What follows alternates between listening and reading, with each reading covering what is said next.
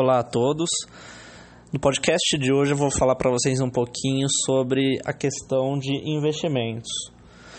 Todo mundo que trabalha com essa parte de finanças pessoais deve ouvir muito a seguinte pergunta: qual que é o melhor investimento?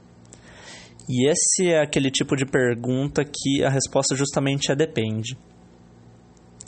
Primeira coisa que a gente tem que entender é que existe uma série gigantesca de investimentos e todos eles têm algumas variáveis atreladas que eles vão definir o, o quão bom ele é para uma pessoa ou não.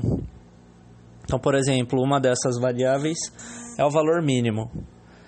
Então, tem investimentos que a gente consegue a partir de 30 reais, como é o caso de Tesouro Direto, alguns fundos imobiliários.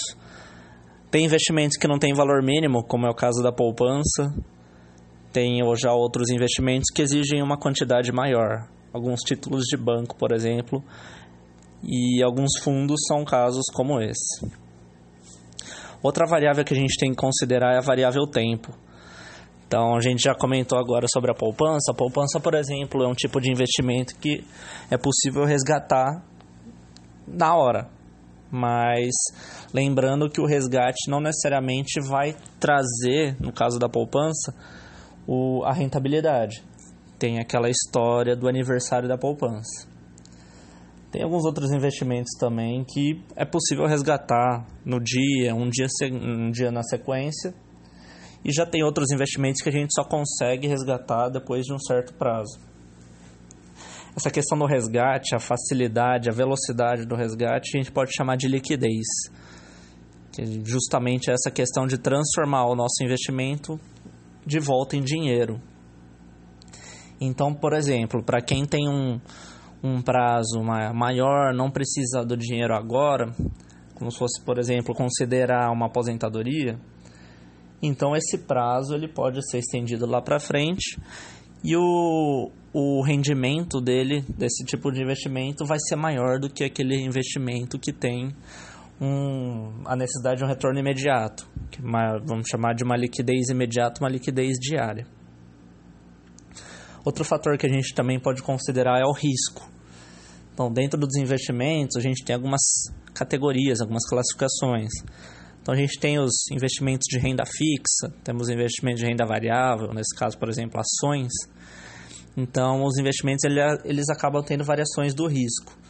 Esse risco pode estar justamente relacionado à liquidez, que a gente comentou anteriormente. A gente pode ter um risco associado à possibilidade de um calote.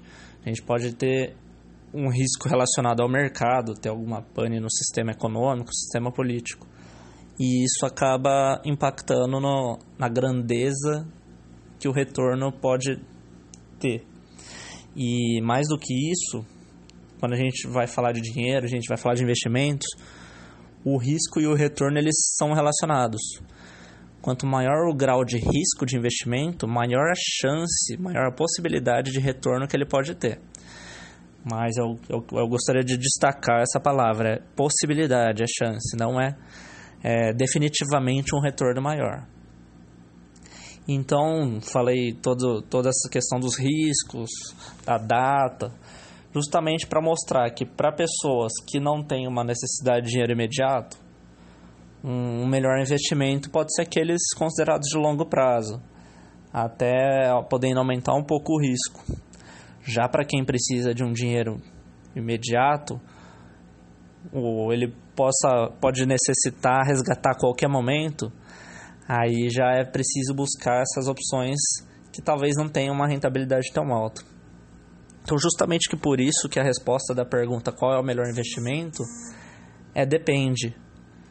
Porque é, é preciso determinar justamente quais são os objetivos e os sonhos para cada um escolher o melhor investimento.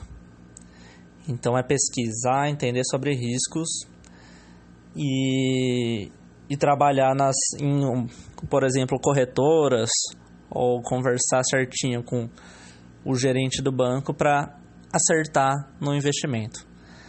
Então, esse é o podcast de hoje sobre investimentos. Um abraço a todos.